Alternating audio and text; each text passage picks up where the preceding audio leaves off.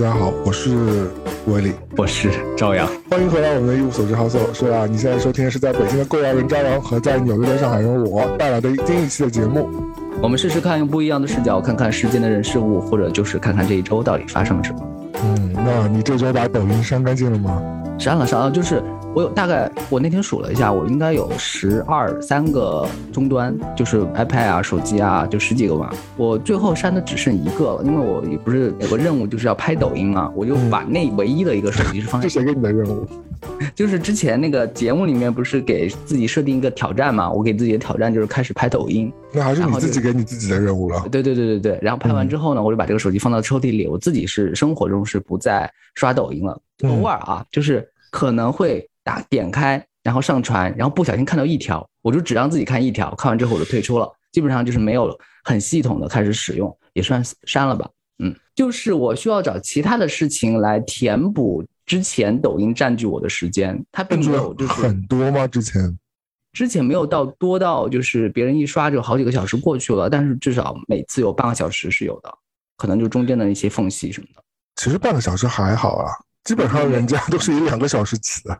对我不是重度用户，我甚至在我们两个有约这个约定之前，我给自己的一个一个方案就是我每次点开抖音的时候大概看五条，但是不超过十条，我就一定要退出了。然后就是哪怕我再点进去也可以，但是每次点开就是大概是这样一个数，就是规定好之后，另外我给自己设置的一个条件就是我把声音关掉，我就只看画面。只看画面的话，你没有那么容易沉迷进去。大家也可以试一下，不管是游戏也好，还是抖音也好，你把声音关掉，你就没有那么容易上瘾以及不知不觉了，你就很容易被其他事情给吸引。然后不是寂静之地吗？差不多，就是让自己就有一种抽离出来的这样一个设置是有效的。我以前测过，我不算上瘾的用户，但是我现在。卸载了抖音之后呢，又找到其他的一个休闲方法了。嗯，是什么？我上个礼拜的那个荒谬购物呢，是买了一台游戏机。又来了，游戏机是什么游戏机啊？就是四十代的吗？呃，没有没有，就是我没有买 PS 五。虽然我也有任任天堂的这些游戏机，但是呢，这些就是呃需要很复杂连连上电脑啊，或者需要启动很快的呢，我觉得很麻烦。我买的是那种以前红白小霸王。小霸王游戏机，红白机游戏的那种，八位的，但是跟原来那个一样大吗？不是，它是它是全部放到一个掌机大小，就是和对和手机差不多，然后就跟以前 Game Boy 一样哦。对对对，但是就是我以前也买过，以前现在那个大概一百多就能买一台嘛，然后就可以呃任天堂的那些游戏，超级玛丽呀、坦克呀、马戏团呀、魂斗罗战啊都可以玩，魂斗罗都可以玩，都都没问题。但是这次呢，我又就是花巨资，大概是。五百多块钱买了一个，就是打包的游戏会更多的。好的，就是你听上去很荒谬，但是你听我介绍，就是我现在虽然语气很平静，但是这个礼拜我真的我感觉自己达是达到了某种程度的人生巅峰。我先声明啊，这个游戏是国产的，在我们中国就是在我们这个地区，然后出于研发的爱好者的这样一个目的，然后呢是开发了大家。的学习用的一个一个机器，嗯，我懂，是是一个缝缝合怪，对吧？缝合怪，对对对对对，它不是正正式在市场上流通、商业售卖的那种有品牌的正规的被版权授予的，它是出于实验性质的一台机器。我先我先有个免责声明啊，嗯，他把所有你少年的时期的印象中的游戏都打包进去了，就是任天堂可能是第一代嘛，真的假的？对，然后后面不是有世嘉的机器。然后索尼的 PS，嗯，你印象中就是呃 PC 刚刚进入我们中国家庭那几年的一些电脑的老的游戏，都在这个掌上游戏都可以玩啊。当然，我们现在的手机上的模拟器和电脑上的也可以玩这些游戏，但是它打包到了这个游戏机中，它是有配置一些就是按键的，因为很多人在电脑上或者手机上在玩他的老游戏的时候，他找不到以前的那个味道和感觉，是因为那个实体的触感的按键不一样了。那它是。黑白的是吗？呃，我待会儿发那个图片给你，就是它是有点像你之前说的 Game Boy 的那个那个造型，然后呢，嗯，对对对，然后它虽然没有到达两 K、四 K 这样一个呃分析度、清清晰度，但是它是彩色的，而且就是根就根据不同的那个八位的黑白的，它是有不同分辨率的调整。哦，那是一个就是挺高级的。所以你玩了之后，你最享受的是哪个游戏啊？我告诉你，我就是玩了之后，我最。让我吃惊的一个设置是，它在有些文件夹里面放了两两派不同的游戏。第一派就是点进去之后，你像以前原始的那种点进去，然后有比如说你有三条生命，然后呢，你刚刚的初始的子弹都是很简单的，你得从头打到尾，然后没有存档，都是以前你什么样的体验就是就是原始的都是这样。但它另外一个文件夹告诉你的就是这是无敌设置，你一出场就无敌，就是让你爽玩呗，像无双一样这种游戏。对对对对对对对对，就是呃不无双都没有那么爽，它的无敌是分几种层次的。第一种是给你无限的子弹，就是最顶级的，就是你你来到这个游戏世界中，你你不是说你要冒险，你要你要你要拯救谁谁谁，你直接就是一个屠城的，你就是降维打击，对不对？你就是屠城的那个爽感。你想想，你就是因为我以前很菜，在游戏的世界里面基本上到不了第三关，跟我一样。对，以我对你的认识，我想说你应该不是很擅长玩游戏的一个人吧？因为你的超级不擅长。对你的你的你的你的特长可能在于文艺那一块。我想说你怎么会沉迷于打游戏哦？所以所以有了这个开挂的这个状态，你可能就比较享受了。对对，当然就是享受，它是有时间限制嘛，因为那个屏幕它不是呃七寸六寸那么大，也不是那种沉浸式的那种大电视的那种设置，大概那个眼睛也就是说你三十分钟左右。你就要退，最好就退出了。你不要玩的太猛烈，那个眼镜会提醒你会疲劳嘛。但是那种爽感，三十分钟其实我觉得足够了，是真的比我刷微博和抖音得到的那个快乐要大得多。它不是回到童年，它重新改造了你的童年。我我我给你个建议，你玩完之后可以把它直接打包寄到齐齐哈尔去。我觉得阿四应该很会很喜欢这个东西，他应该会沉迷于这种。现在你已经这个瘾已经下来了是吗？没有，因为它号称里面有。一万多款游戏，一万三千多款，那五百很值哎。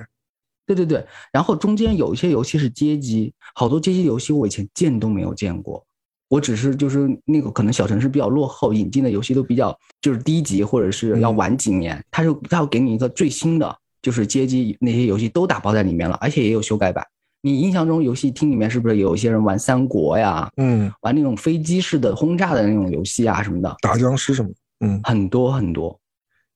这个也有，而且要是五百有点想买，也不是很贵。我待待会儿把那个介绍发给你。好。另外，你刚刚买电脑的时候，是不是玩过什么？呃，我不知道你的年代其实已经在后，就是后后半截了，就是大富翁吧。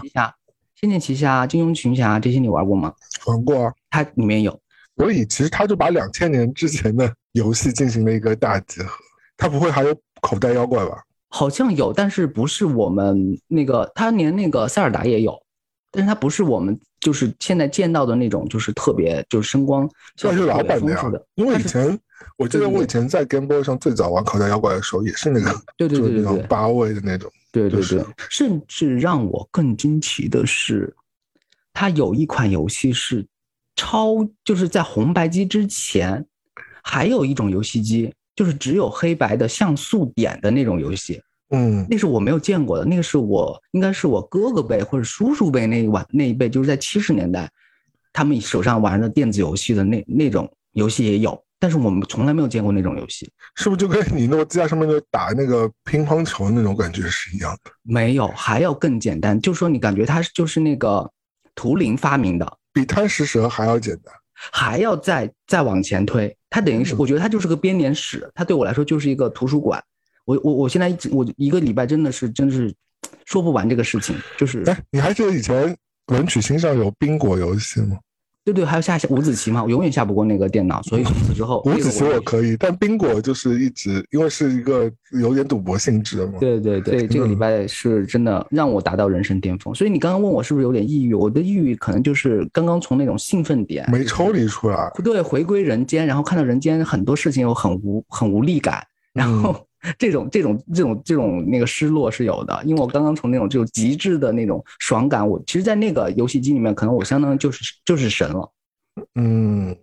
是我打游戏，你帮我分析啊。我有一种很奇怪的方，比如说我我其实不是对游戏上瘾的人，因为我很菜嘛，跟你差不多。我觉得对，就是我打游戏水平真的很烂，而且因为现在新的游戏都挺难的，对我来说，就是不管是呃，反正都挺难的，所以我我只能玩的游戏叫 RPG 嘛。就是角色扮演嘛，就相对来说简单一点啊。经营类的，因为 RPG 游戏你就是玩着故事线，有时候你你选最简单的，你只要不断升级，你最后怎么着也会也会帮你完成的嘛。就是如果说真的很好玩的一款游戏啊，像以前玩巫师三这种，就是我可以不吃不喝大概两天三天就把它玩玩出来。但是玩完之后我就立刻就是打包好，然后就跟这个东西就上头很快和下头很快，就不会像我有些我认识的人，或者是我一些身边一些游戏爱好者，他们就真的是每天都要打游戏。我我没有的，我可以大概半年我连游戏机不开都可以，但我也不是讨厌打游戏，我还挺喜欢打游戏，所以我也不知道为什么，就是反正就有这种奇怪的心态了。可能和我们选择的游戏的类型有关系。像 RPG 基本上是在看故事，然后经营模拟呢，就是说你还要就是当自己是个上班族，你还要去考虑各种数据啊，然后一点点决策啊，塔防那种不是那种及时的，因为很多及时的动作的是考验的是你的蜥蜴脑的部分嘛，反应对对对，那种刺激点。但是这种 RPG 或者是呃经营类的东西，它不会一下子让你做出一些很及时的反应，它是有一个延迟效应在往后推的，所以你整个玩完游戏的那个你是的确会有很沉浸玩，但是结束之后呢，你不会就是说马上想追求那种。感觉，但是如果是动作类游戏的话，那种声光的效果和你马上能想到的那种爽感，你会迫不及待的想重新回到那种开心的时候。有没有可能是，因为我觉得我的心里是，如果我打那种动作类游戏，射击或者什么的，我就很怕死掉。嗯嗯嗯，真的很怕死掉，可能本人很怕死吧。我也是，我也是，反正很怕死掉。就是我觉得这种东西，我真是动不动就死。就是可能就像我以前玩超级玛丽，我可能上来第三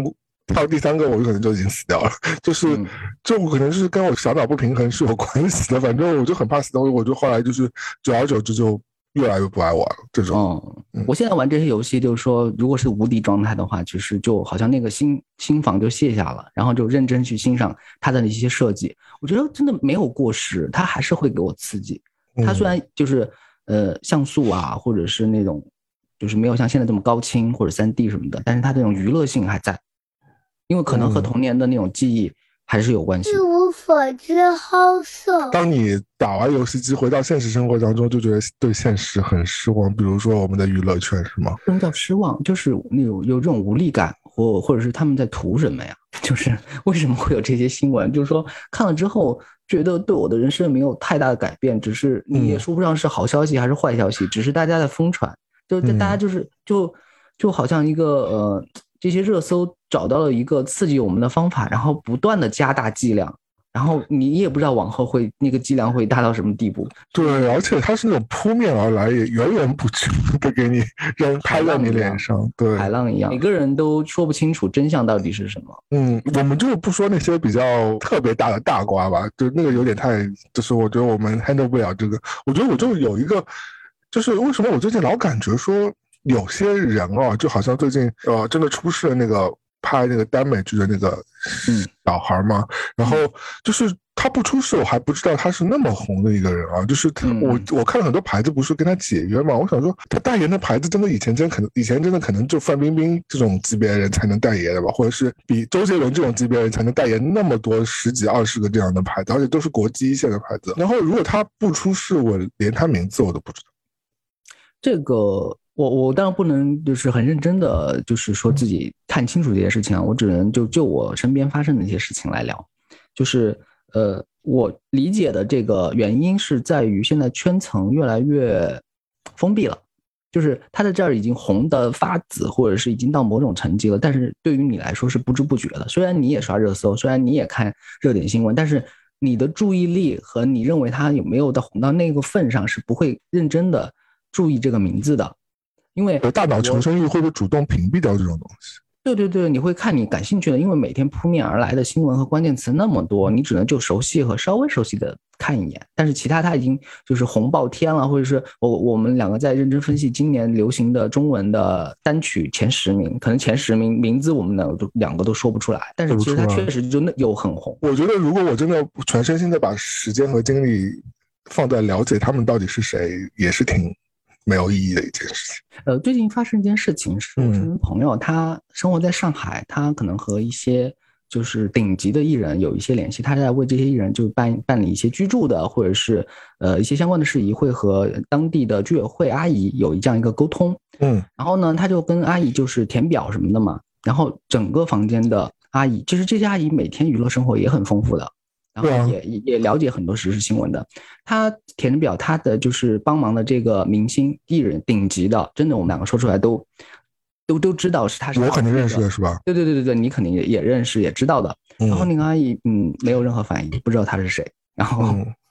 然后我们可能就是说，哦，可能告诉他他是蔡国庆的弟弟，可能阿姨会哦，原来是这样，然后就会有那种按照我们的理解，就是说这个名字讲出来，阿姨们应该会欣喜若狂，要签名什么的。但是阿姨们一脸的正色，就是说，就就都都当他是一个很呃普通的上海的公民，然后来办理一些相关的居住的事宜，然后填表什么的，然后没有给任何的特权和优待。然后对于他来说，就是说真的是很多个世界，不是两个世界，就是大家都在自己的世界里面娱乐生活。然后相就相得益彰什么的，就是也不也不太关心别的。我说这个很正常。我总是觉得我跟阿姨还不太一样嘛，我就叫比 对对对对对对对对时髦一点。那我就是真的，我真的我扪心自问，我真的我们前面提到的那个被封杀的男偶像，我真的不知道他。但他的对标是某俊，对吧？对对对对对对对。嗯，对。反正后来我就知道他们两个演了一个戏，然后那个戏挺红的，然后但那个戏我也不想看，然后我也不知道。那个戏现在你也看不了哦，现在你可能看得了，可能是通过其他的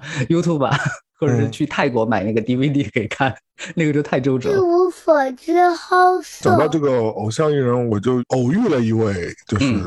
大偶像，因为纽约不是开了第一家的阿拉比卡嘛，就是那个百分百的百分百分比的咖啡馆，你去过啊？我记得上海刚开的时候，在在哪儿啊？反正在一个网红的地界吧，反正在安福路什么附近。然后我记得我当时排了两个小时，实打实，因为朋友要喝，所以我就因为我正好在上海，所以就陪他去排了。嗯，真的是我排到我已经快生气了。就里边也挺可爱，就是有个什么植物墙啊什么有的没。但我想说这个咖啡有那么好吗？那反正那现在北美开了第一家，然后后来又那天我就正好去，没有人喝嘛，我我跟我朋友进去点，哎，看到了门口就坐了那位偶像，就是爸，你清醒一点。妈已经走了十年了。哦，我知道，我知道。嗯，就叠音字的女星嘛，四字妹妹。哎，但是她哦，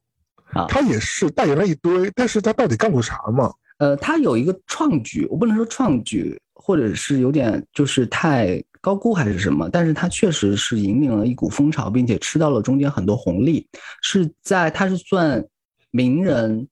当中。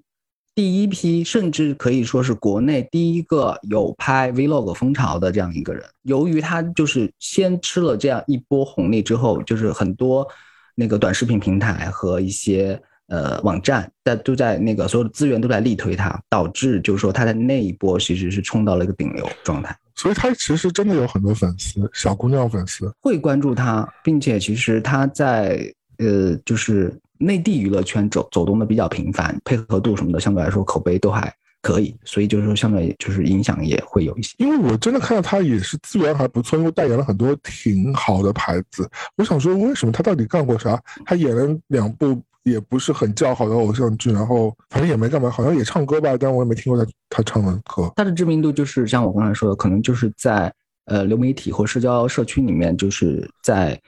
直播他的生活。以一个网红的方式在经营自己。那如果就讲记忆点，我觉得超越妹妹可能更有记忆点吧。嗯，但超越是选秀出来的。是啊，就是我是说，就是同比啊，就是你说以颜来看，我其实我觉得可能超越妹妹稍微好一点点吧。我也不知道，我不知道直男。嗯嗯，很多人不同标准，因为有些人会觉得他的口音的识别度啊，或者他的亮相和他和他经常搭配的那些明星的等级。每个人的资源都不一样。嗯，超越妹妹好歹背靠企鹅爸爸。对，但是就是相对综艺也有一些剧的资源都接到了，就是所以说就是说就前景和作品来说，超越的那个目标会更清晰一点。那我偶遇这位偶像，他背靠是什么？是相对比较配合度很高，然后态度很好，然后就是可能也是演艺世家，以及他没有相关的负面新闻，这个现在很重要。就是即便要。大家要去挖什么东西的话，好像传说中啊，浩然弟弟曾经追求过她。她还是清纯小花呀。她其实呃，如果撇开明星光环，她整个人还是挺小姑娘、挺清纯或者挺干净的一个形象。但也不会觉得说她很像大明星。对，呃，现在没有明星了。我以前本来想交流说，现在没有巨星。就是像以前张国荣啊，或者是那种 天皇巨星 Michael Jackson，包括国内外都是啊，没有巨星。嗯，现在是没有明星了，因为明星的生活也已经差不多是直播状态给你，然后他们在各种镜头，然后站姐的拍摄，然后这各种呃不有滤镜的也好，没有滤镜的也好，八卦曝光也好，已经把他们播得很干净了。嗯，就你你你不是说把他们当普通人，你你就就是你只是你甚至是有点在俯视他们了，你不是仰视，因为他们的生活都被窥探了，任何任何小小故事、小八卦，不管真真假假吧，被传成这样，所以现在明星这样一个职职位比八九十年代来说差很多，所以他们基本上都有心理上的一些困一扰。无所知好色。我有些朋友很爱跟明星合影，我想到，因为我不是我经常会偶遇嗯明星的嘛，但我就从来没有这个癖好。但是我真的有身边有朋友就是疯狂的爱跟明星合影，而且有的人就比如说我认识一些摄影师什么，他还嗯用这些方式给自己制造一些机会。你只要因为合影到了，所以他就可以去，就好像有人愿意花钱去跟美国总统吃个下午茶，其实就是给他总统竞选去捐点钱嘛，但同时跟他有个合影嘛，这种那这张照片你就 forever 就可以挂在自己的办公室的墙上，以后就可以说我跟对吧奥巴马或者我跟谁谁谁就是有过这个握手之类的。嗯，有些人真的很会搞这个东西。这种心态跟饭店你会看到老板和明星合影，你也不知道那个明星哪年哪月来来这里吃饭，然后一张合影，然后挂着正满以前很流行，以前上海很多对对，就是这个店都有派别嘛。嗯我个人，我个人是这样一个认知啊。虽然我遇就是生活中遇到的明星没有那么多，你以前做那档节目，时候很多啊，我是说生活中不是工作状态嘛，嗯，就说生活中遇到的明星没有那么多。我的意思就是说，呃，心态如果是没有把他当明星的话，你可以有机会距离他更近。我我是这个心态，因为我有一次，这个我我说过很多遍了，因为这个这个明星的那个位置实在是大家说出来都知道，就是嗯贝克汉姆嘛。嗯，我有次在一个那个潮流店里面，在日本的时候，在潮流店看，然后呢，就是，呃，突然来了几个保镖模样的人，你也没我也没有判断他到底是不是保镖，那个保镖也没有驱赶你，就他们只是站在门口。这个时候我就发现，我就我就对旁边朋友说，哎，那个人好像贝克汉姆啊。然后我们我们就仔细多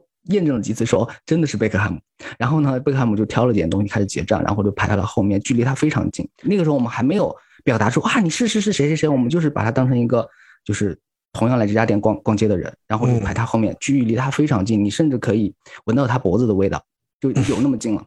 嗯然后呢，就出去了嘛，买完之后就出去，出去之后呢，我们就继续，我这家店还没有逛完，但是听到外面街头上已经开始人潮涌动了，因为有人认出他了，开始保镖开始在拦人，开始有人流，哦开始在把你隔离到很远很远，然后大家拿着手机隔了几条街，也不知道拍到真人没有，反正就是这样，就是一突然就变成巨星的待遇了嘛。我说，如果你不揭发他是贝克汉姆，你可以。距离他特别近的，你可以完全看到他生活中到底是什么样子。你不要那么就是说你是谁谁谁可以合影吗？那种粉丝状态，他一下子切换到巨星的那个东西的时候，你就你真的就摸不到他了，对你摸不到他了。嗯，当然，我们不是说目的是摸你想摸到贝克汉姆的脖子是吗？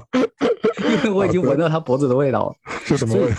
香水的味道吗？对，私底下交流。嗯我的意思就是，就就是这个状态。你有机会，如果碰到明星，呃，不是说刻意的冷漠，或者是对他冷言冷语，但是你就把他当成一个生活中会出现的人。然后他如果觉得，哎，你这个人没有把我当明星那种状态的话，我也用生活中做做朋友的方式来试试，哪怕是陌生人呢，这样其实你可以看到更多东西。我是属于刻意的冷漠的，因为我工作时候也会遇到明星，然后我生活中也会，我基本上都是刻意的冷漠的，就是嗯我不会过度热情。我觉得我本身追星还好，就是除了一嗯些对比较性感的男明星，我可能会觉得比较，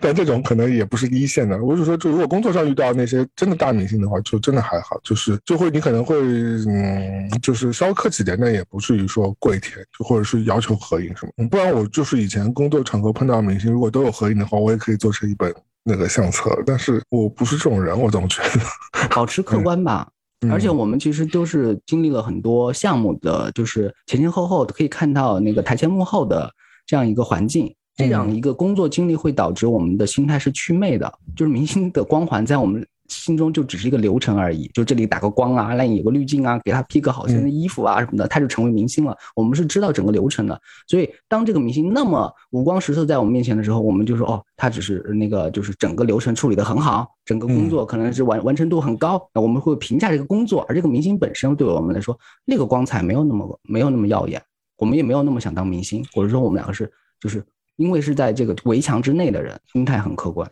佛系的两个人一。无所知好色。说到佛系，我们说说那个玄学吧。虽然我们都是 唯物主义的那个无产阶级啊，但是有时候玄学也是不可不了解一下，对吧？对对对，玄学之前啊，我说一个小你现说，，嗯就是也和玄学有关，就是职场上会有一个会有一种风气，就是比如说某个同事他发现了某个算命的链接，嗯，他会很网上的那种啊，对对对，就是很简单、很很嗯很粗糙的那种，就是点击进去之前就就就说哦，你是一个很开朗的人，然后下个礼拜你会遇到什么什么什么属羊的，接下来会怎么怎么样，然后属马的今年会呃运势好不好，就这种。嗯然后他会以这样一个链接呢，向周围同事熟和不熟的，因为是整个空间的嘛，他会会询问大家的生辰八字，你说那个人会问你们生辰八字，然后帮你们去算命，然后说完之后就说啊，你是一个富贵命啊，你明年可能会怎样怎样，然后就很大声的这样说出来。很神的。对我心中就有一点点觉得不适，就是说，呃，但我不，他一发现你不积极参与的话，他也不和你交流了嘛，他就和那些就是就说，哎，来看看我的掌纹呀，来看看我的接下来命怎么样。我觉得大家对于这种太轻浮的算命的一个链接，就是没有防备心，虽然可能内心会觉得没什么，但是觉得无伤大雅吧，就反正就当给你玩一下。嗯，嗯，但是我印象中老一辈的人，就是我对于我来说，老一辈是真正老一辈的人是，首先这这部分是不会轻易示人的，轻易示人，甚至就是说你甚至不知道他身份证和户口本上的名字。这很隐私，这是 private 的部分，这不太对对对，这是不能说的呀。因为算命本身就是先要获取一些可能比较私隐的钥匙一样的那种信息。息。对，我甚至知道有些人、有些朋友，他身份证证上的那个日期和他真实生日的日期是有点差距的，你说，不止你的朋友开玩笑，很多开玩笑，很多都是。是有差距，而且名字和身份证也不一样，生成的那个上面的出生年月日和他公布在网站上的和他真实的，可能你会看到四个版本，你不知道哪个版本有可能都是假的，他都不会公开的。嗯而且就是年纪大的人对着镜头的时候，他不会把手掌对着镜头，你看不见他的掌纹，嗯，就有防范意识的。换一种角度啊，从那个从我自己，如果我也没兴趣想知道另外一个人的，就哪怕是跟我很好的朋友，我觉得这是他自己的事情，跟我有什么关系啊？我干嘛要去知道他的命是什么？我管好我自己就好了。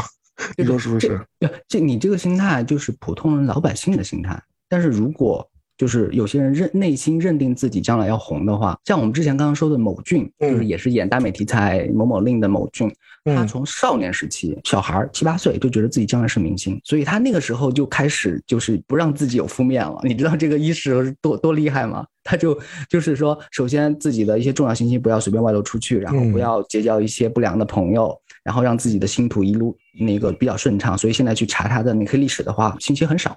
嗯，但我觉得就是人人各有命嘛，就好像说你过那样的生活，你就无法过平常人可能也很多姿多彩的生活啊。就是哪怕你结交了一些不好的朋友，最后你又从歧途归为正途，这也是一个嗯对你来说是很好玩的事情。就是我觉得人各有命嘛，就是随便。但是我觉得说大家 干嘛就大家不要对别人的生命有什么好奇心啊，除非你要我我我是认为嗯的，我倒不是说大家要防成我刚才说的那么严格，但是面对这种看似游戏的邀约，稍微谨谨慎和不那么嗯轻浮一点儿。因为他就是表面上说，哎呀，给要你一个生日，你就干嘛这样啊？然后拿把你的生日然后输进去，得到一个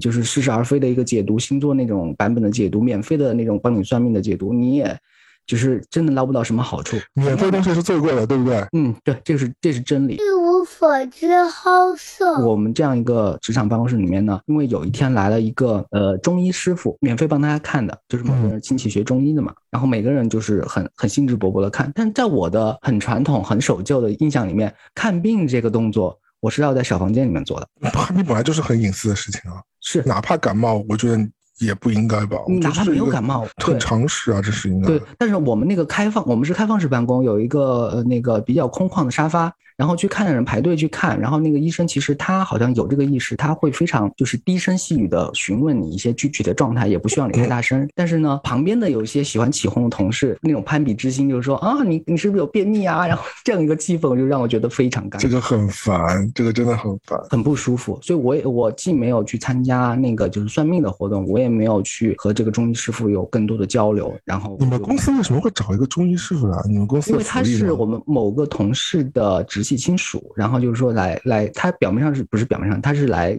玩的，来找我们那个同事来看望，然后说可以顺便大家看看，就是有什么失眠的问题，然后每个人就去看。了。不是公司福利啊，不是不是不是，嗯。那我就觉得这个轻探不，我不是说在诟病我的同事，我是希望大家对隐私的那个界限啊，就是稍微清晰一点。我觉得分对对对。明一点，对。是是是，这点老外也稍微好一点，我觉得这点嗯，他们还是比较注重，因为我我是挺怕的，就有时候你去医院看病也是，就是因为每个人见医生时间很短的嘛，就一般来说，就是你见医生可能也就五分钟十分钟，那后外面就等不及了，就一定要冲进来，然后完了就站在你旁边看着你，明明这是一个诊室，你可以在外面等，外面现在都有座位也有叫号的嘛。就很多人都等不了，就人家一家子人就站在你旁边看着你跟医生在跟你聊。我想说这个何必呢，对吧？一无所知好色。但是说到玄学啊，就是我们说回我们今天的主题，新一代的一个趋势就是新一代的迷信，我不能说是嗯迷信了，就是比如说网络上那种转发得锦鲤的那种趋势，或者是很喜手很喜欢机测试，你不是过过一阵子，就微信就会有一个什么二维带着二维码的什么测试贴出来，对对对，看看你是古代哪个名人，或者是你是今天是你是什么颜色什么之类，我对真想说你是《甄嬛传》中的安陵容呢，还是皇后呢？没错没错，真的是过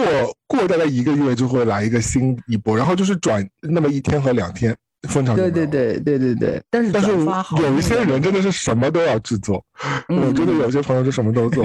我是什么心理测。试都要测一测啊！原来我是变态一号，然后就很很开心的在朋友圈里面分享。然后，但是转发锦鲤这个事情，呃，我不能说迷信了。对于这种呃希望求得好运的心态，我是理解的。而且这个动作是呃操作台阶极其低，就是你一个按钮就操作完了。你因为你也觉得自己是个普通人，大家也没有那么多人在看你的微博，所以你的微博或者是朋友圈里面发一个转发或好运的这样一个图片，大家也不会觉得有什么，所以做就做了，所以就感觉就是每件事情好像都蹭上了热点，但最后这个好运有没有降临到身上，没有人做这个复盘。这个这也太不诚心了吧？就转发一下就想获得好运，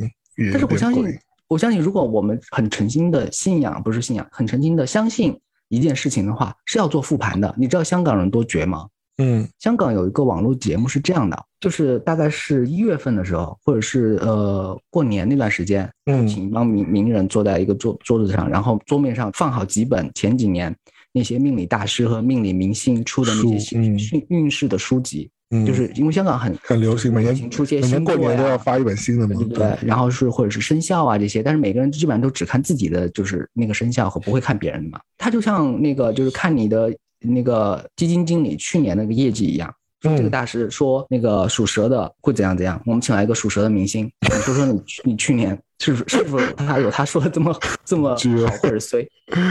哇，很好看，就是嗯，我觉得这个很不错，这个点子很好。因为有些是灵验的，就是有些是契合上的嘛，嗯，有些是就是天南地北，就是完全不一样，就是然后他们就骂这个，这个我觉得这很适合有台就是打个招呼的星座小老弟分栏目，对对，那个去做一节目就是年度那个节目的发起就是就是对吧这说这个，但是我们我们做的比较随意和没有那么严谨。那个对啊，你就是一年做一期啊，然后在这一期的时候就把就是我啊，或者是把其他就是符合各个星座的人叫出去，把上一年的那个拿出来，然后问大家，我觉得这是可行的呀。，因为第一是做呃时间上的复盘，第二做那个大数据的那种复盘。我真是叫，比如说我叫五十个天秤座，或者是处女座，或者是水瓶座的，嗯，就是就问你去年到底发生了什么什么事情，然后八月份的时候是否那个就是觉得生了一场病什么的，然后看这个比例和他那个星座对的对得上对不上，然后看他这个品牌是否说的很灵。但是现在还是没有人做这个，就是我相信，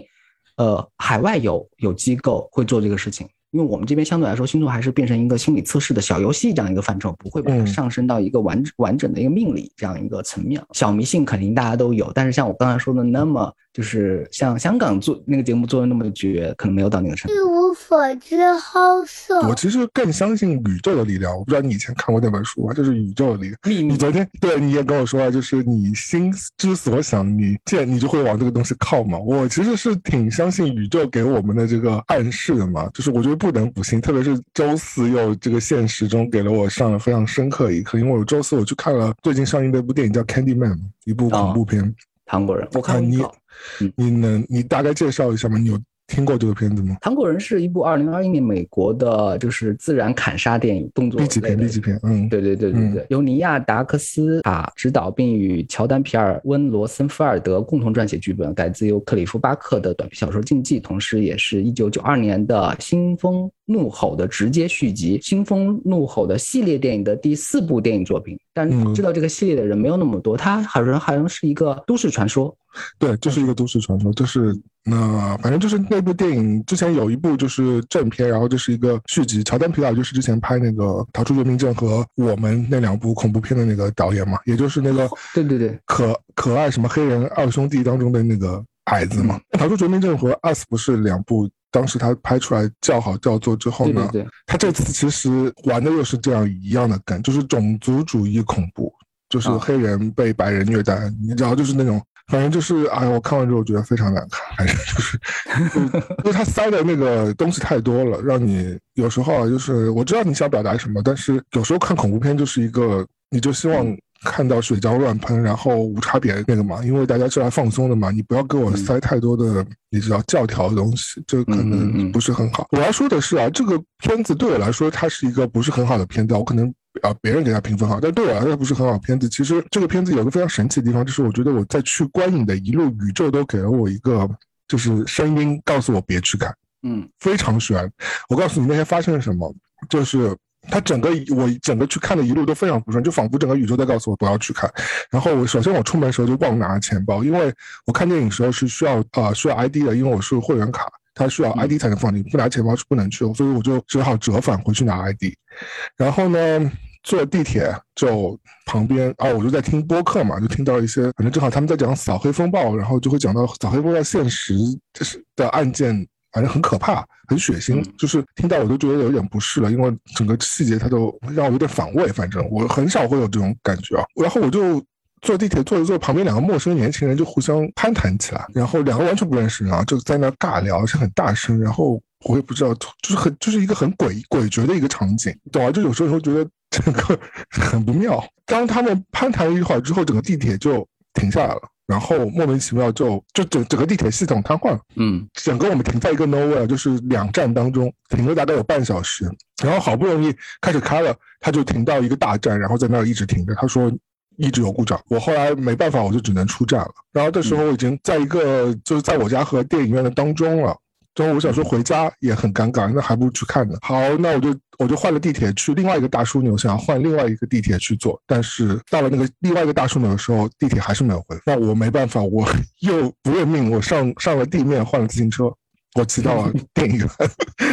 好，然后骑到电影院，电影已经过时了，就是我约了七点嘛，那已经过了。而且我我买的是杜比厅，就是那个可以躺下来看的，就很贵的那个票子嘛。那过了，没办法，只能重新买一张。原本我想进去混的嘛，因为我七点钟的票还是可以进去的，对吧？就是可以进电影场的。但是那个电影院大概有二十五个厅还是 N 个厅吧，反正如果我不不买一张新的票，我是不知道 下一场是在哪个厅播放，我也不能一个厅去找，很尴尬，对吧？所以我就不得已就是好重买了一张票，八点钟的我就去看，最后。还是我不认不信邪，我就坐进了厅里嘛。我想说这应该没有什么事情了吧。然后我买的时候，因为我用 app 买的嘛，那肯定自己可以选位。我买的时候大概两百个座位的这个厅只有十个人嘛，我想随便坐就好了。我也没坐我自己，我就随便进去，随便坐了一个位。开映前一分钟，有一堆人就走过来说：“你坐了我们的位置。”然后整个电影院硕大无比啊，他们就非得坐那个位置，然后硬把我给就是赶到旁边去。对，我就整个整个流程你听下来，就每一件小事都不算很严重，但是整个所有事情集合在一起，他感就感觉是一种非常强大的明显暗示了。但是你是到就是看了这个电影感觉到不适的时候，才突然领悟过来之前的种种的不对的感觉，去指向这个结果。我是看了一半的时候，我觉得我觉得这个电影有点不妙了，因为其实好坏电影你差不多会有个感觉的嘛，对吧？嗯除非说他最后大反转会很牛逼啊什么，这个但这个几率挺小的。那我反正我看了一半的时候，我觉得这个电影不太妙。这个电影给你的恐怖的感觉，就是都是靠那些密集恐惧的，就是浑身疱疹啊，或者是你知道，就是那种恶心的那种视觉上的啊，而且他的那个又带了很多政治元素，就是压着你脖子承认说黑人很惨，白人都不是东西，然后嗯，但是 也没有管拉丁裔和也没有管亚裔，所以我也不知道我到底在看了什么。我看了一半时候，我就觉得哦。老天，这前面给你的这些都是有意义的，他就是让你今天别来看，别来看这部电影。嗯、对我当时应该就在地铁停摆的时候，我就出站回家。对，稍稍有点不顺的话，就赶紧回到自己的舒适圈。就是最近我们不是一直在说舒适圈的事情吗？嗯，舒适圈就是两，其实是两两个方向，你要么就扩大你的舒适圈，要么就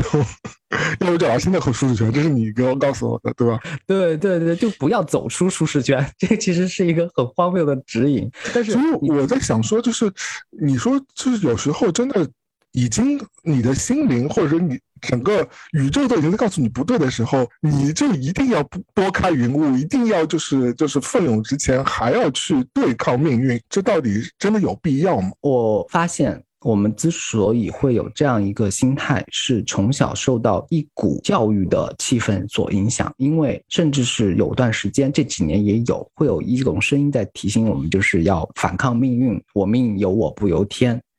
人定胜天，人定胜天这样一个一个故事的，我们就是在这些故事。我小时候笃信的呀，我小时候。我小时候，人定胜天都是我的座右铭啊。对对对，就相信自己的努努努力一定会有些回报，然后没有什么不得不的局面，没有什么无奈的一个东西。但是当我们经历的事情更多之后，就是说，不是说向命运低头啊，是不要和生活斗智斗勇。就是你和他斗智斗勇，你你最后图到的那点东西，你会觉得有点就是。嗯，不至于。对你讲到这个，我就想起来有一期《江江山三人行》上有一个女嘉宾吧，好像她是她反正是一直在管钱还是什么。她有一次她跟窦文涛说，她说她说你要相信我接触的那些有钱人，在我看来，对他们努力是努力的，但所有人都很努力的，他们真正会成功，很大程度取决于是运气。嗯，她说这是她观察下来的，所以如果你没有这个。命和没有这个运，其实就是你是不会得到你想要得到的东西。我觉得这可能也就是宇宙力量，也就是说，为什么我们有时候可能也不要太笃信人定胜天这一件事情，因为有时候真的就是命运或者是天时地利人和把你推到那里，你真的自然就成了。但是没有。可能就是没有。其实说我们要要相信除努力之外的一些变数。我们当然不能聊得那么唯心了，就是整个系统除了你你所所了解和你所感知的这些元素之外，其实呃那个世界观是更大的。你的另一种解读可以是用唯物主义解读，就是你能控制的事情很有限的呀。对对对，你这个个人你能控制事情很有限的，来的。你就算百分之一百投入，百分之一千投入好给你投入，但你能控制的事情，你在整个事情左右整个事情的环节当中，你的作用可能只占百分之十，甚至更低。你你这个百分之十，你就算投入百对对对对千分之千的又怎样嘛，对吧？它不会改变整个调整好心态，调整好心态。所以下次钱包 没带就直接回家是吧？在家躺着，直接看 Netflix 就好了。对。一无所知好色。我发现生活的一些很恐怖，我说出来非常普通的那些东西，会比那些就是专门给你拍惊悚片的那些故事要吓人的多。比如说这几天就是我我们不是在过中元节嘛，传统佳节啊，对对对对对，然后对对对，很多很多规则呀，或者是很多传说呀，大家都传来传去。然后我遇见了一件事情，我不能叫做事情，它只是一个路上的呃小道具也好，或者是嗯一些就是一个诡谲的事情了，嗯嗯，甚至不能叫诡谲，如果不是我专门去想它的话，这个事情就划过去了。有一天，我在三环路上遇见了一个，就是别人遗弃在路边的旧家具，是一个特别大的衣柜，然后上面是有雕花的那种金色的传统图案，然后整个衣柜是黑色的，嗯，然后我就没有当回事嘛，因为可能就是偶尔途中大家都会有床垫啊，或者是家具、沙发什么的都有这种情况也出现过，对。然后当我在晚上回去的时候呢，整个衣柜就消失了，然后只留下那个衣柜的大门，嗯。这个时候，如果只看这个大门的话，你会分辨不出它是一个衣柜的，它是被人竖放在花园丛中的一个栅栏旁边。你像三环，如果呃长期会有环卫工人在走的，就是说如果他们看见的话，其实会定期清理的。但是我那几天就是传统佳节那几天，在路过了好几个夜晚。那扇门都在，就是没有人去处理它。然后那扇门被竖起来，就是放在那个花园旁边，就很像一个任意门的感觉。对你，你从远处看去的时候，就是凭空出现一道很有中国特色的雕龙，就是绣凤的金色的一个黑色的大门。你就如果我是一个影视剧中的主角或者人物，或者是一个出来就送死的一个小配角的话，你肯定会走进去的。对对，下一步就是推开这个门，哪怕你知道是推开没什么，就是一个空地嘛，你会试一下，你会做这个动作吗？我不敢做这个动作。推开门以为就是静香在洗澡，也没有什么类似，就是就是它是有那种电影元素在的嘛，就是突然凭空出现一个普通生活中很难见到的东西，但是它又那么和谐的出现在空气当中，你想不想去尝试一下？但是由于那几天是传统佳节，让我内心就是多了一层，就是我是那种就是恐怖片那种，就是说明明知道有恐怖的事情，那我就绝对不去。明明知道就是说要单独行动的话走了。嗯，我就我就让我就让大家团结在一起，我千万不要单独行动，我也千万不要惊声尖叫，就所有恐怖片那些金发美女犯的错，我都不要犯。嗯，我或者我会我会怂恿别人去做一下这个，但是我觉得这个故事啊，或者这个场景，其实是可以作为一个你以后写小故事的一个切口，对对对我觉得挺有画面感的。它是嗯个线索，它是一个线索。但是最近让我内心更恐怖的，不是就是我们俩描述另外一个次元的生物什么的，而是嗯对于年龄的焦虑。不能说焦虑，就是他已经到了这个阶段。因为我又重新看那个张艾嘉曾经导演过一部戏，叫《嗯二十三十四十》，你不是每个都不沾吗？你都已经五十了，开玩笑，开玩笑。没有，我看我嗯看那个剧情的时候，就是张艾嘉，就是说我我就突然意识到我是张艾嘉那个角色，他处在的那个人生阶段了。张艾嘉是四十那个阶段对吧？对不对？四十多了嘛，就是那个阶段。但是你嗯想，我们当初在看这个电影的时候，还是在觉得四十离自己很远很远，嗯所以就当时我就觉得，自己是李心洁啊。对对对对对对，都非常这种人生有很多可能性什么的。所以就是当我看这个剧的时候，整部电影我没有我没有看完，我就跑到阳台上去大哭起来。真的假的？我不要这样，但我你是哪个？你是哪个场景让你动容了吗？我不是场景，是我就是心态的对比，因为我我看这部电影的时候，我可能就是处于李心洁的那个阶段。嗯，然后现在我想到我是张艾嘉那个角色，就是我我完全不同的那个，就是你为什么把会把自己跟张艾嘉那个角色联系在起来？因为你也没有离婚啊，要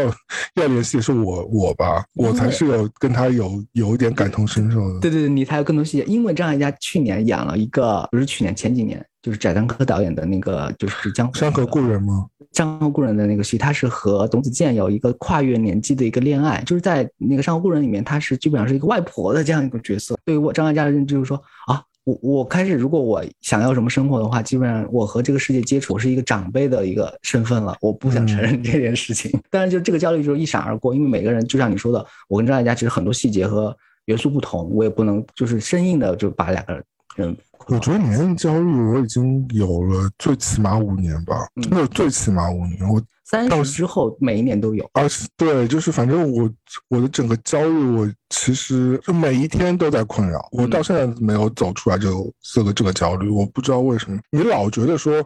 嗯，你年纪已经到了，但你钱又没有赚够，然后你的人生又没有够精彩，对对。你的人生不会像 Instagram 那么精彩，你的人生不会像别人的，我不知道，反正就是那么精彩。就是，嗯，虽然说现在心态你尽量去调整，但是还是挺难的。我相信啊，从另外一个维度的来看的话，可能有些人会觉得，哦，你的生活已经呃比比别人已经不一样很多了。呃，我承然是没错啦，但是就是我觉得上面天花板很高很高，就是而且我觉得我不知道这可能是一种庸人自扰吧。然后反正我就觉得这个年纪。我就觉得挺尴尬的。我我这种强烈的，以前不知道所谓的中年危机啊，但我现在觉得三十几岁有真的就是有这种人家可能四十几岁、五十几岁才会有的中年危机，嗯我觉得挺吓人的。我这样总结就是，优雅的老去是一个他妈最大的谎言，就是没有这句话呢。挺难的。即便你跟外面就是说你的心态调整好，你的人生已经达到了巅峰，那些所有的人都内心都会有恐慌，以及就内心就不知道该解决这个问题。我们之前看的那个英文系主任，不是有一个很小很小的场景，那个台词我记得很清楚，就是一个教授他。老婆因为年纪很大了，让她晚上睡觉的时候垫那个尿布。那个教授说：“我曾经是世界文学之林的那个就是掌掌门人什么的。”然后那个他老婆就说：“你垫上尿布之后，也不影响你成为掌门人呀。”然后他没办法就垫上了，他已经到了那个年纪了。就是再成功的人，他也要面对生活的各种琐事和自己身体的变化的，没有优雅的老去。你这个年龄焦虑，我是能感受到的。我觉得是真的是各个方面嗯给到了压力，包括说你的个人情感部分啊，或者是你的家庭，或者是事业，或者是健康，反正就没有一个 是让你觉得你会对这个阶段你自己是满意的。反正我是没有。甚至没有解决方案，只有转移注意力。而且你的仅有的那些颜值也在越来越衰败。对对对对对，就贬值的不得了。另外就是我好像看过有一个人他在说这个事情，就是说他不是在说老去这个事情，他在说生病这个事情。他说，比如说中年之后生病这个事情是没有康复一说的，只有不复发或者稳定。好像说真的是这样没错。对对对，因为就是你就只有真的生过病或者慢性病，或者是经历过一些就是医院的那种重大事情，他会对这句话理解非常深。他说其实是没有康健，就是康复这件事情。而且死亡其实其实挺近的，说实话。嗯，很对，我们越聊越严重，聊一点轻松的。哦，很小，我们把这个，我们把这个就是焦点移到一个些呃很微小的事物上来，就给我们的内心带来安静、呃安宁和。要教大家化解之法，对对就是有一个小小的化解之法。对，前面说的太绝望了，我们得我们得拐个弯儿，就是说内心，就是说内心还是前面明天还是有太阳会升起来的嘛。就是前面闲扯会聊一个多小时，然后我们主题只聊半个小时啊，大家。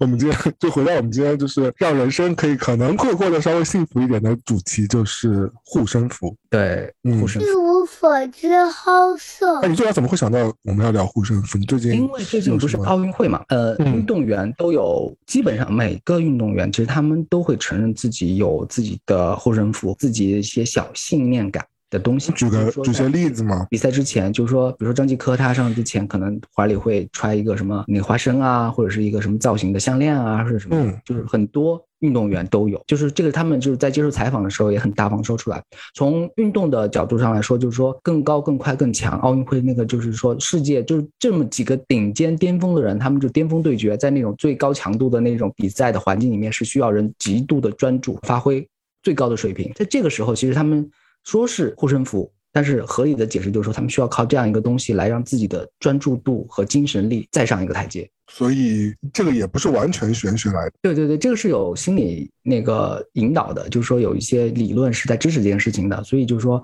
他大家就是在公开场合在在在聊这个事情，就是大家就当每个人有不同的一个让自己更专注、提高自己能力的这样一个动作，这个动作就外化成一个具体的物件，就是护身符。嗯，你现在有护身符吗？随身？没有，但是更准确的说，就是说我把它全部聚焦到我的手机上了，就是说我所有的幸运和骨血都都在那个手机上。因为嗯我我个人有点奇怪，是我对于戴在身上的物件会有点排异感，就是因为有些人会戴手环啊、脚链啊，然后嗯、呃耳环啊、乳环啊什么的，我只要戴在身上我会不舒服，我一定要卸下来。就是现在允许能够在手上经常拿的，也就只有手机了。环这件事情我先不评价，因为我有很多环，但是 这个我就做一期专门的节目。对我觉得环这是另外一回事情。但是就是如果说你说小物件，比如小配饰什么的，除了手表不算，因为手表对我来说，Apple Watch 是一个观测健康的东西嘛。道具是一个道具，嗯，如果你说戒指、是项链这种嗯手链、脚链，我是一概没有的。我觉得我可能没有这个命吧，因为我我只要戴什么东西都会过敏。我前两天还在跟我们个节目的李老师，你也知道嘛，就是那个潮流节目的李老师在说，我说因为他有很多金项链嘛，然后他就问我说你为什么不戴？他说我说我真的戴什么都过敏，就我今天哪哪怕戴橡胶的东西或者是戴绳子的东西，我都我脖子都会起疹子，所以我就、嗯我有我有一堆，但是我就就不戴。然后其他的钥匙扣算吗？也不算吧，钥匙扣也算跟钥匙在一起，也不能算。钥匙扣可能算可以算是护身符的一种吧，对吧？但我觉得手机这个东西都是，它不能说消灭吧，它就是说让很多东西就失踪了。因为以前就钱包里面你就专门很适合放什么照片儿啊，或者是放一个那个小纸片儿啊，就就就就可以当自己的护身符，这是很自然的事情。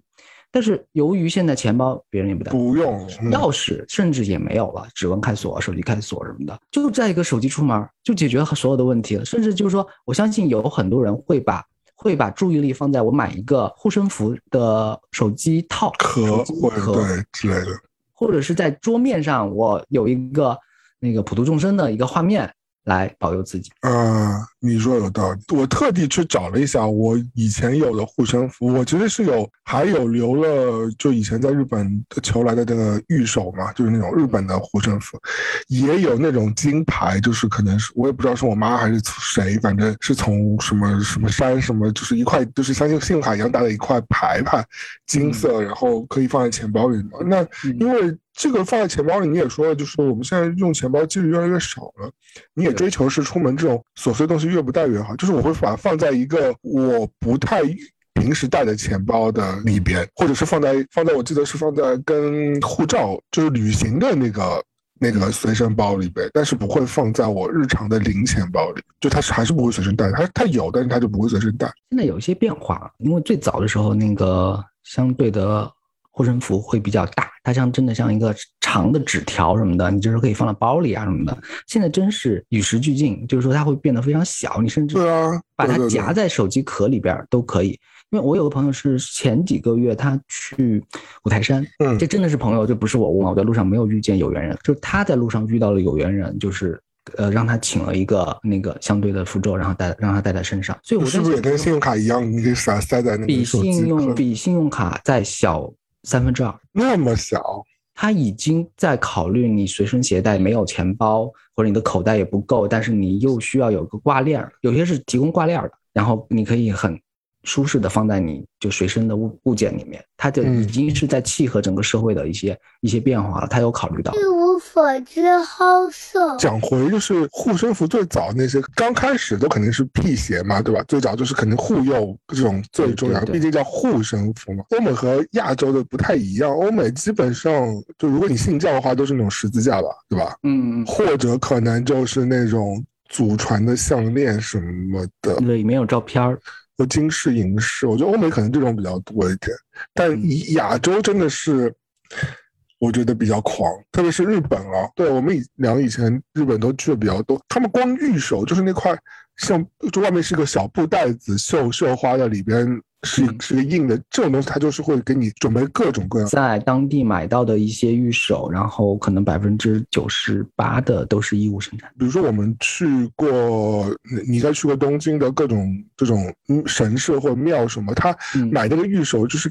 你感觉是一个一块很大的一个桌面上有各种各样的功能，什么爱情、平安啊、幸运啊、学业啊、交通啊、产子平安什么的，它它就是每一个功效，它是对应的非常的就是垂直、垂直、垂直、垂直。我我们国内其实不输的，只是因为我们没有去那个奶庙呀民民间的我记得车神呀，对对对，还有前几天我们就是一起去五台山的时候，甚至是有一些求一些非常具体的，你要过四级呀，你要考驾照呀，真的假的？对，你要你要那个升职啊，或者是就是说你要加薪什么的，都有具体的，真是按照这个市场的需求来，不能说发明吧，我们就说可能就是一些就是定制，非常具体，非常具体，呃，治脱发的也有。呃，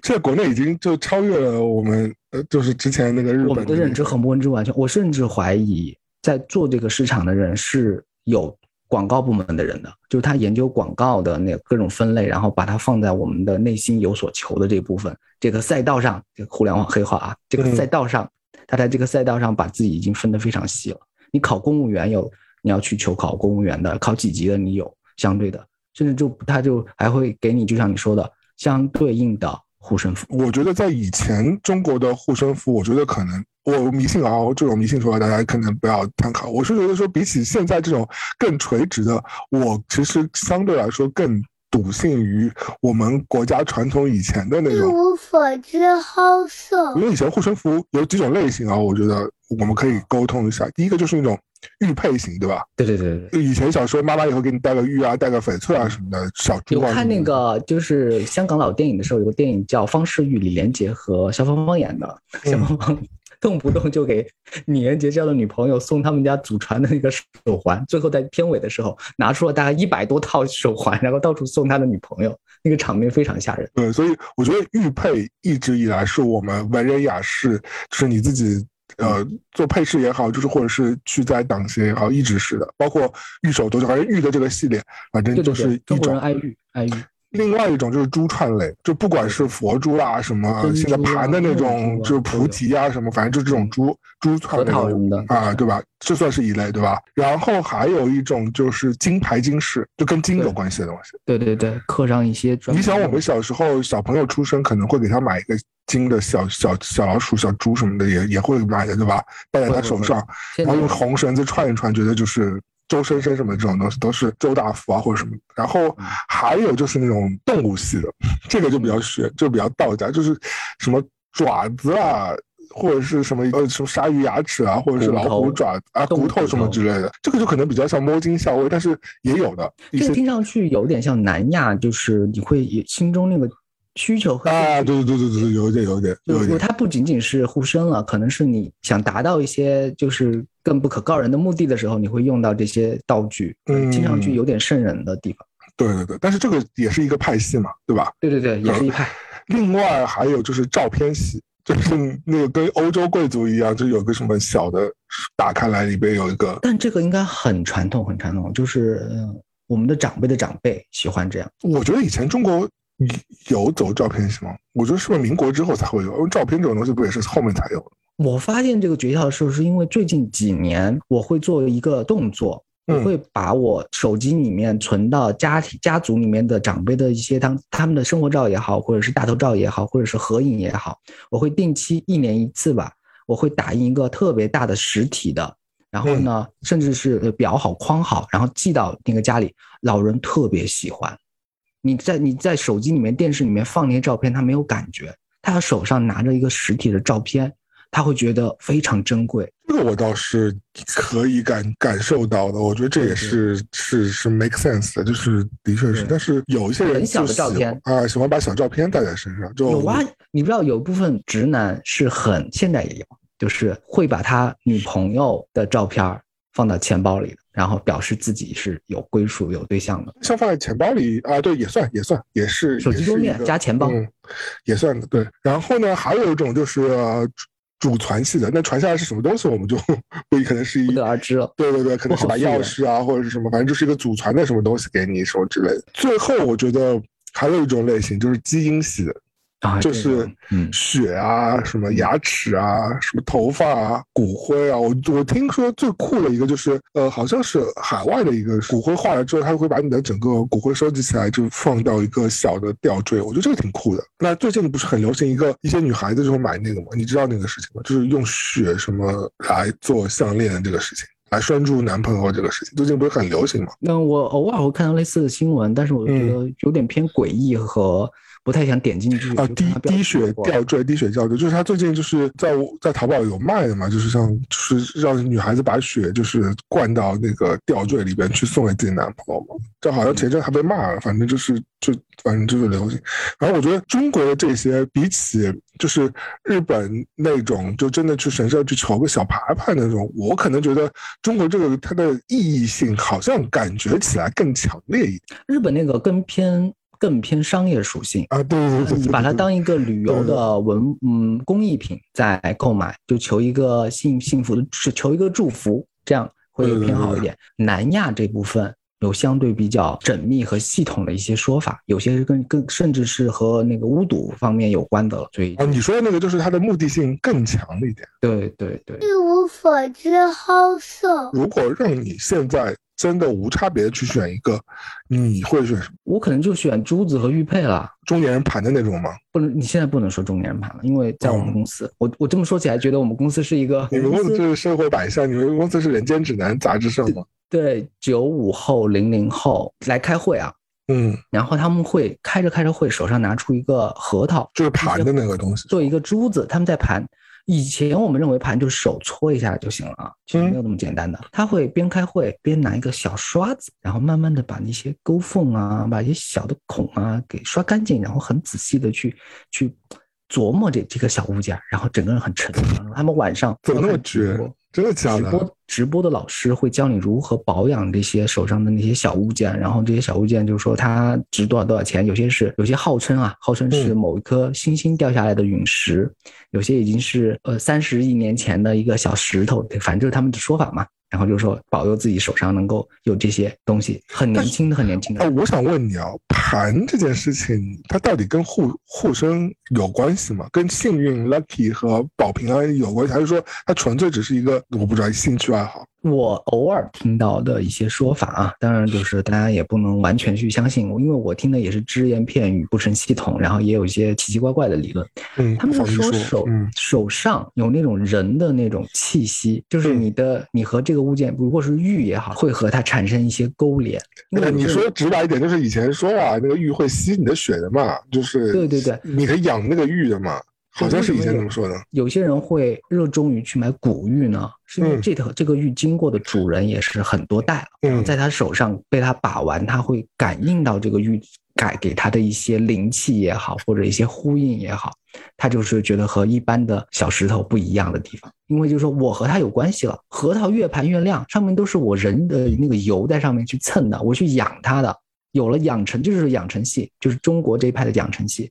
把他一点点的这个和他建立关系。但他就会在另一个层面，好像在忽悠你，对对对，就是作为一个回报。重视起来的那些，就是他手上的核桃珠子，就是他有多爱呢？他真的是间接的把这些东西当成他身上的一个器官，在和他进行一个就是日常的一个就是不离不弃的这样一个方法。嗯，嗯，可以到如此的程度。其实它是有护身符的一个作用在那里。按照我们最早说奥运运动选手的那种说法来说，就是他依靠这样一个很固定的物件来确定的自己一个关注度，让自己更集中精力、更确定感。嗯，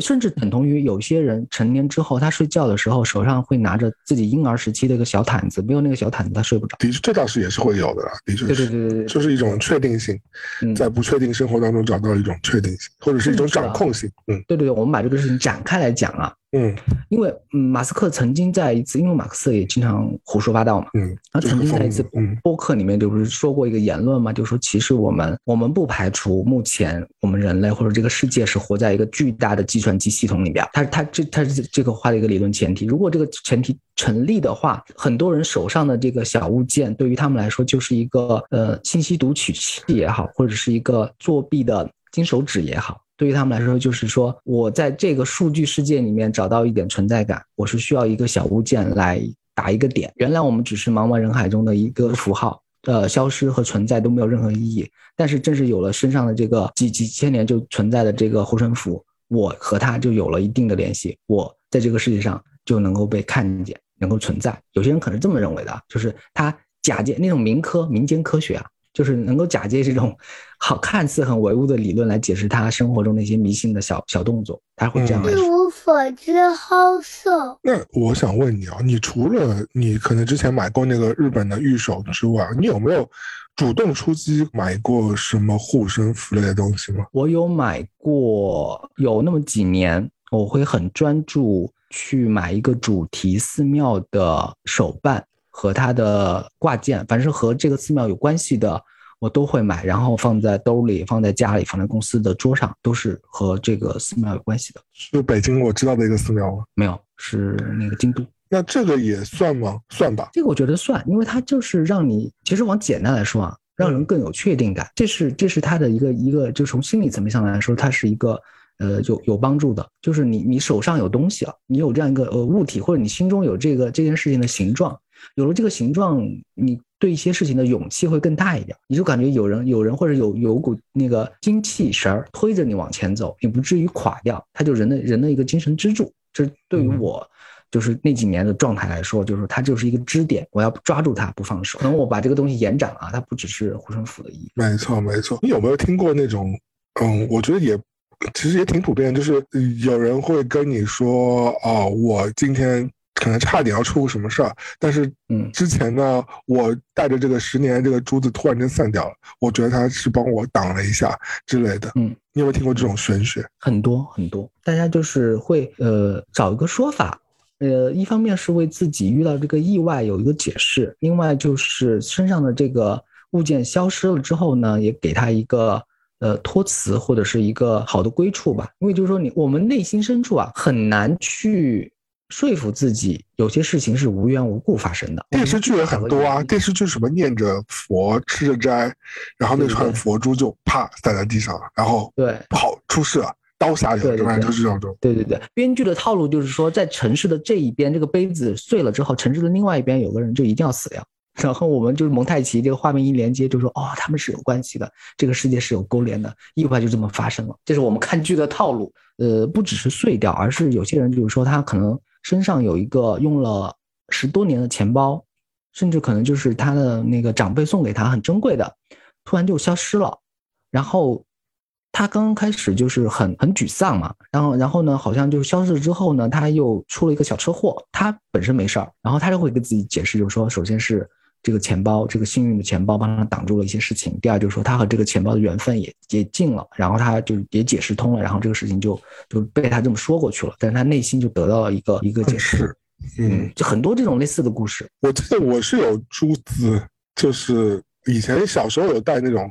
珠串还是什么，就是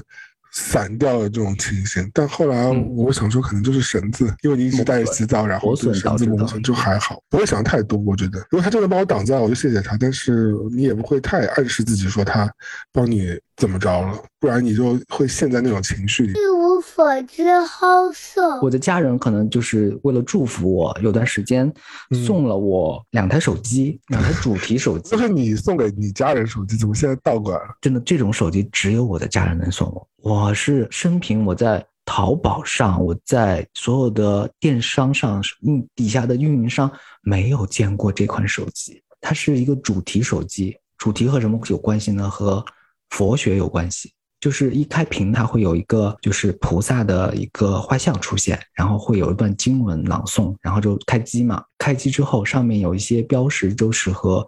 那个经文和大家信仰相关系的一些图标在上面。哎，这个手机本身有牌子吗？还是说它就是这个？我没有看到任何的 logo。推理啊，有可能是有一些寺庙为了让自己就是和这个社会的链接，当代社会的链接更方便一点，然后就定制开发的，然后给一些有信仰的一些香客或者是一些朋友们，然后赠送这个手机。当时我手上就有两台，然后家人给我的。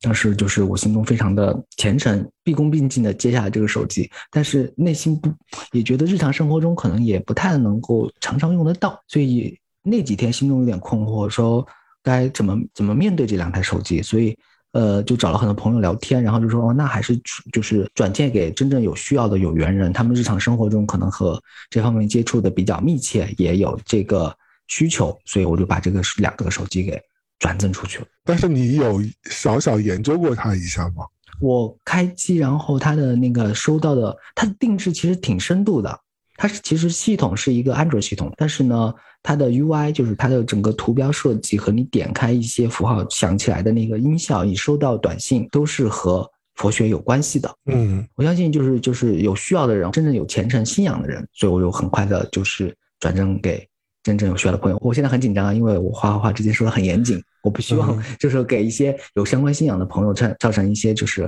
困扰或者是这个不适感。只要你是呃好心好意，应该没事，没问题。对对对对对，不要太担心。因为我内心觉得自己在这方面的那个修行，就是还还需要更多的一些陶冶情操，或者是我觉得敬敬畏他，然后你给他那个就是找到更好的归属。那对对对对，让需要的人去拥有它就行了，不要为了就是说纯粹是猎奇或者是其他的心思去占有。我觉得这个心态是对一的。无所知好色那。你觉得平时就是大家这个护身啊，就是正常，大家会都有个保平安什么的，但是在有些时候，是不是要特定的，就是年份啊什么更会强强烈一点？比如说你甲子轮回那个太岁年啊，然后或者嗯是、对吧，本犯太犯太岁啊，或者本命年啊，或者什么的，嗯，这个是不是还要加强 一些功效呢？因为前几天有人转发给我一条抖音短视频，是一个网红在、呃听了一个大师，那个大师可能要打引号啊，大师的劝解之后，讲出了一些理论。他意思就是说，某个属相的人今年运势特别差。嗯然后他是举例嘛，就是最近可能娱乐圈出了各种各样的事情，你看我我们仔细去看每个明星，差不多都是这个属相的啊，啊。然后这个属相可能今年会经经历一些大起大落或者那是真的啊。好好的，他们俩就差十二年了。我们不要，我这里剪掉啊。我会知道的，会剪会剪，放心啊。对对对对对。但他也只有两个案例啊，也还好吧。呃，就是后面有些明星，你去百度搜一些那个，然后好像大家，对对对，那个陈也是，嗯，那你多讨厌他的电影啊？但我觉得这也是有点心理暗示，说不定因为他就把它归结在一起了嘛，让你看到了这个表象而已。对对吧。对对，这个方法就是我们如果用大数据的方法把这个东西裂开，但我想知道他的化解方法是什么呢？我挺好奇这个的。呃它的化解方法就是让它慢慢过去。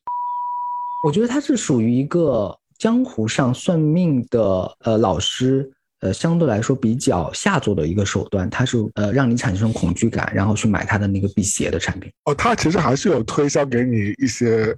事物什么之类的，让你去现在的短视频都分割特别严重，它不会，你不会在一个短视频里面看到一个全貌的一个视频，它可能在前半节只是给你一个影子，给你留一个悬念，你要去看他说怎么破解之法，你要去点他账号看他下一个视频，这就是让人很讨厌的地方。它全部都给你这个埋好多坑，然后让你踩进去，然后最后不知不觉买了好多东西。啊，这也是我不喜欢抖音的这个原因。对对对，比如说你看见一个人，比如说由那个就是减了一百斤。然后变成一个特别瘦、特别帅的，或者特别好看的一个一个造型。你说，哎，这是什么方法？他不告诉你。然后你要去找他账号，你要去看他关注，然后卖什么器具啊，卖什么减肥药啊什么的。这就就是这种方法。然后我刚才说的那条短视频，可能就利用了人们，就是说，对对对，他说的对，这个属相可能今年运势特别差。接下来我应该怎么化解？我要怎么破解？我要买他什么东西？或者是我要去请一个什么什么来？然后就看他。我就就看下去了，这是个心理的一个技巧。在我们民间智慧不是穿红色的东西就好了吗？很多年，我觉得这个是一个通行大江南北的一个说法，就是大家本命年的时候要穿一个红色的底裤。对对啊，就是或者是任何红红色背心什么随便你，反正就是有一个红色什么挡一挡就好了。嗯，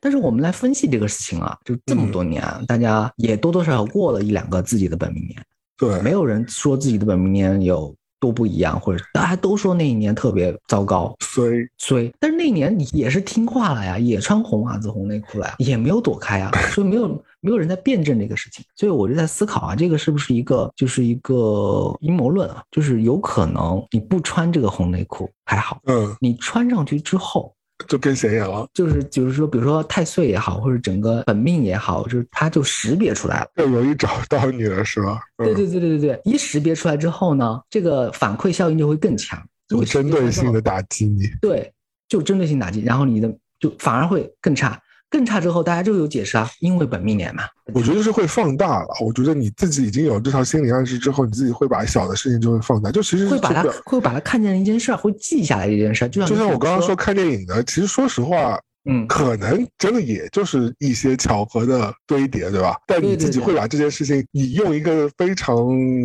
怎么讲？联系起来，对对对对对，把它化成一张那个一个一个说辞，因为人们喜欢听故事，因为你这种说辞会更吸引人一点。哇，原来这么多信号和踪迹还有细节都是指向最后你那个很糟糕的结果，原来是这样。大家很喜欢听故事。那对于我们长期创作人来说，他其实我们自己都知道，这就是我们自己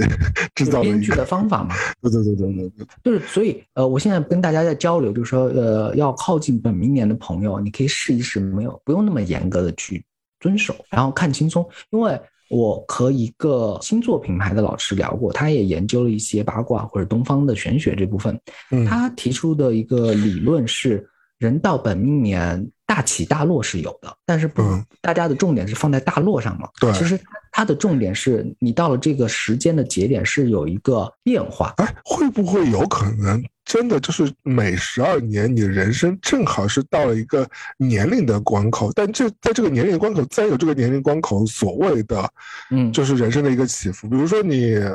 二十四岁，你就是在一个青春期转成你社会进入社会的这个档口，那你人生自然就会有个起伏，对吧？然后你三十六岁，你自然就会成为一个从原本的香饽饽到后来大厂都可能都要把你辞退的那个命运的关口。我觉得。哎，是不是有这个道理？所以就会导致说大家会觉得本命年，那四十八岁就是你生命自然开始走了下坡路，你的健康就自然会就记住都是负面的消息。对对对对对。所以我现在给自己一个训练，暗示自己也好，或者在提醒自己也好，我内心就是说。我的本命年，我每个本命年我会买一套房。我十二岁的时候，就是我们家可能就买了一套，然后二十四岁的时候可能买了第一套，然后我，呃，那个三十六的时候也也开始买房。然后我就说，那以后其实就是本命年买房对我来说就是一个人生中的一个大事情，那就是我本命年的一个标志。我这样来就是对自己一个提醒。其实这是个，那你这样说好像我也是，对吧？因为他，呃，那个我那个朋友的就是说，就是呃，乔迁，然后那个大的资产移动。以及工作的转变也是本命年的一个比较明显的特征，它不是所有的都是倒霉，它有其他的一些迹象和倾向性的。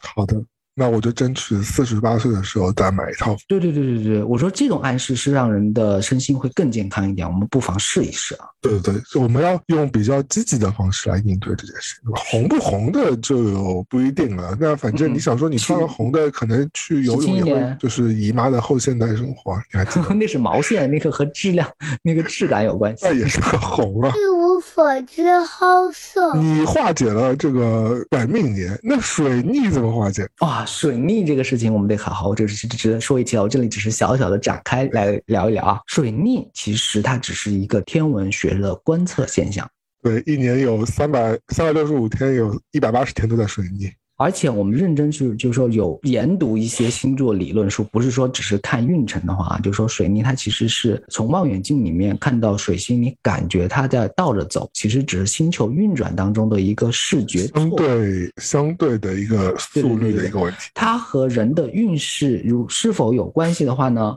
你认真去读星座相关理论的话，星座除了水星逆行，还有金星逆行，还有其他的。那个冥王星逆行都有，而且如果都算进去的话，每年可能你不只是三百六十五天的逆行，有时候你一天你还遇到三四个逆行，那完了，那怎么办呢？对对对，大师怎么办？你如果如果是认真的去读的话，你你每天就是倒霉透了，就是不行。所以它只是我们日常生活中要找到一个托词，你可以去怪罪的一个东西。大家当发现很多。事情你因为你不努力，你因为你晚起，因为你那个摸鱼懈怠产生的一些好的坏的后果，或者你就贪吃什么的，你就全部怪到水逆身上，它只是一个替罪羊而已。是，只是你前面的各种因已经种下来，最后那个果你可以有一个有的怪的对象，那大家群起而攻之啊，就是因为有一个你可以大家都说他的坏话，而且没有他不会反抗你，你大家都说水逆的不好，没错，所以他没有所谓的破解，而只是而是因为每个人的具体的生活细节有不同。但是如果你幸运的话，你又可以找到各种幸运的迹象，你比如说你什么属相啊，正走大运啊什么的，你有各种说辞了，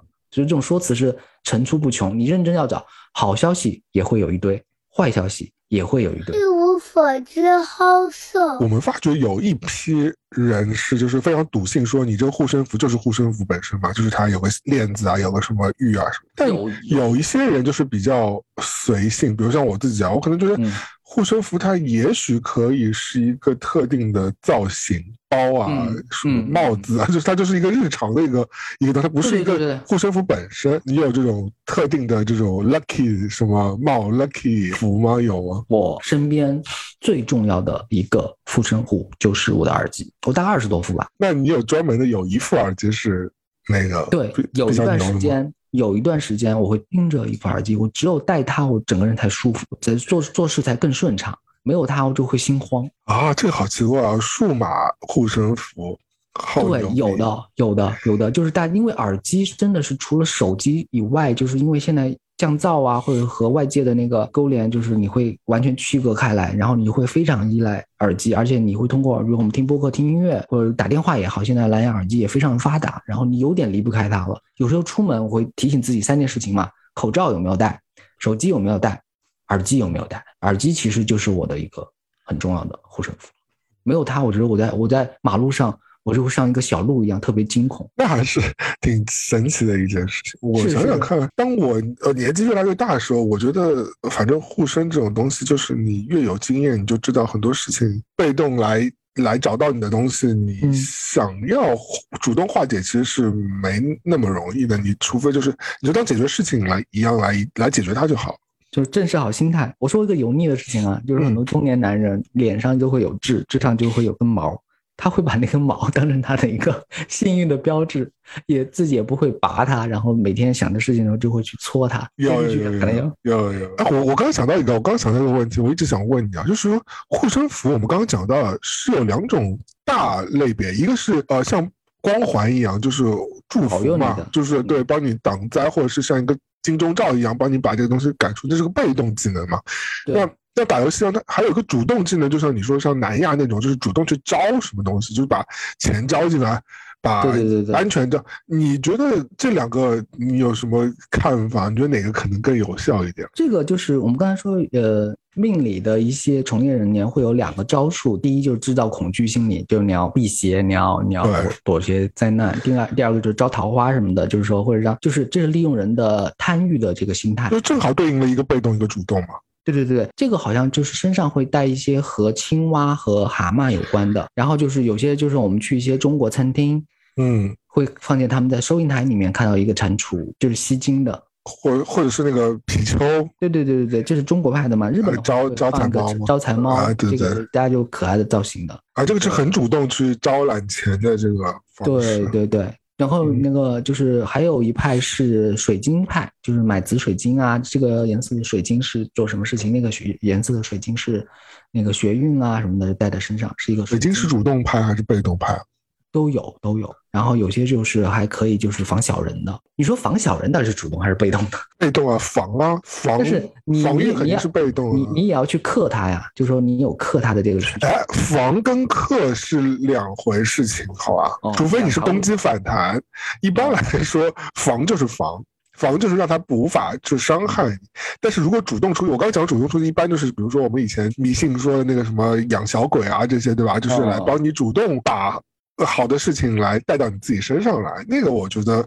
呃，可能比起说主动招，我可能更相信是被动的这种。我觉得防一防就行了，你主动招来什么东西，对吧？可能不是你的东西，你招过来，嗯，有个问题、啊，是好的为什么这个市场大家聊的不多？是因为这个东西太容易被证伪了。对，就是说对对对对对吧？就是说我想那个就是发财，或者下周那个赢钱，或者希望那个同事生病，他不生病这个事情就不灵了。或者是就是下周就谈到一个恋爱什么之类的，对对对对，这这很太容易被证伪了。但是幸运这个事情是呃可以自圆其说的。就是比如说我带了这个幸运物，我不信，那可能就是我可能这个命真的就是这样了。这个东西幸运就是你没发生大事情，你就挺幸运了，你就会对对对对你很平安。对对对对对对，幸运的这个这个范围很广，就是就是说，即便你是生活工作不如意，但是你身体健康，家人没事儿，那是一种幸运。你你就是觉得哦，他其实也保佑到了，这个市场会更大的，因为它不容易被。所以主动加持的都比较贵啊，因为主动加持比较容易，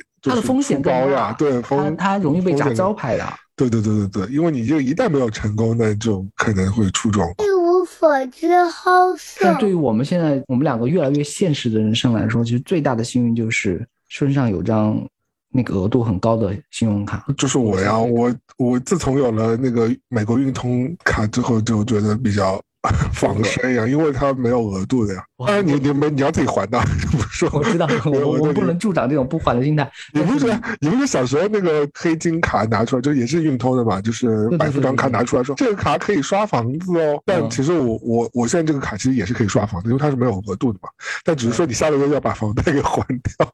就说但是你你这个月刷完之后，你下个月就必须要把这个钱还干净，而不能说你是就是有最低额度这种，它是不是的？它是它你你刷多少钱都可以，但是你嗯下你四个月就要把上个月钱全额还掉。我们两个还是相对老派了，就是，但是我认为这个老派有老派的 我们。你你我们也过了那么多本命年了，当然对对对当然对老派了。我告诉你，老派有什么好处？老派的人生活容易活得很气派。你想想，现在小朋友就是说写支票这个动作已经没有了，他们概念里面没有我开张支票，我一直在扔写，因然后扔你脸上。美国就是还还有写支票，国内基本上普通民众不会用到写支票这件事情的吧，对吧？对对对，你你再想想，我们以前生活中就桌上扔一百块钱，然后说不用找了，就很潇洒就出去了。然后现在说我扫你，你扫我，然后就是精确到毛毛票、分票，然后就是那种余额宝什么的，就直接给你刷走，就是电子支付。还有以前你打电话的时候，你发脾气，你可以摔电话呀，你不会担心那个电话被你摔啊，烂。有一个物理的东西让你让你去对对对执行，现在变成数字化之后就变得很弱。你现在手上有一叠现金，我扔你脸上，那个动作多气派呀！那个大哥的气势。你现在只能你拉收到一个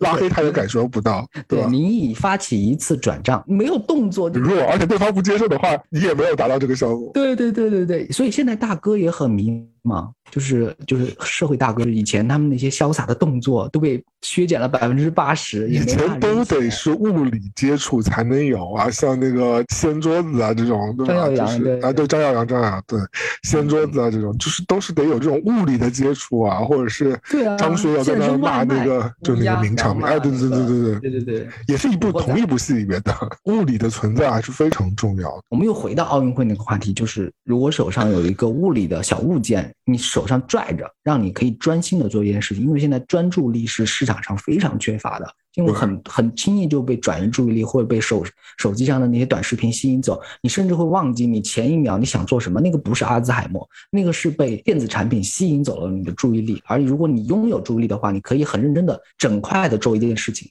所以我们表面上是在说护身符，但实际上是让自己变得更强大。你看这个价值上面，对，今天你就走出去，拿真实的钱去买个东西，然后去拥抱一个真实的人类，吃一个真实的东西。护身符至于是什么形式的，也不是很重要。内心力量，它就是一个名称，手上任何东西都可能是你的护身符。好的，我要去用我的白金卡消费了，但是还是要还。下个月要还，刷个房子，四十八岁买房子，决定了。好，好，今天就差不多这个吧。嗯，不知不觉又聊了很多乱七八糟的事情。嗯，我们聊的乱七八糟的事情越来越多了。如果大家喜欢我们节目，记得关注我们。我们也发觉我们其实最近听友越来越多了，所以还是一件挺好的事情。各位喜欢听到我们乱聊什么话题，分享什么故事，解决什么问题，都请随时随地的留言给我们。没错，记得一定要关注我们的节目。我是朝阳，我是威力，感谢收听一无所知好秀，下期再见，拜拜，再见。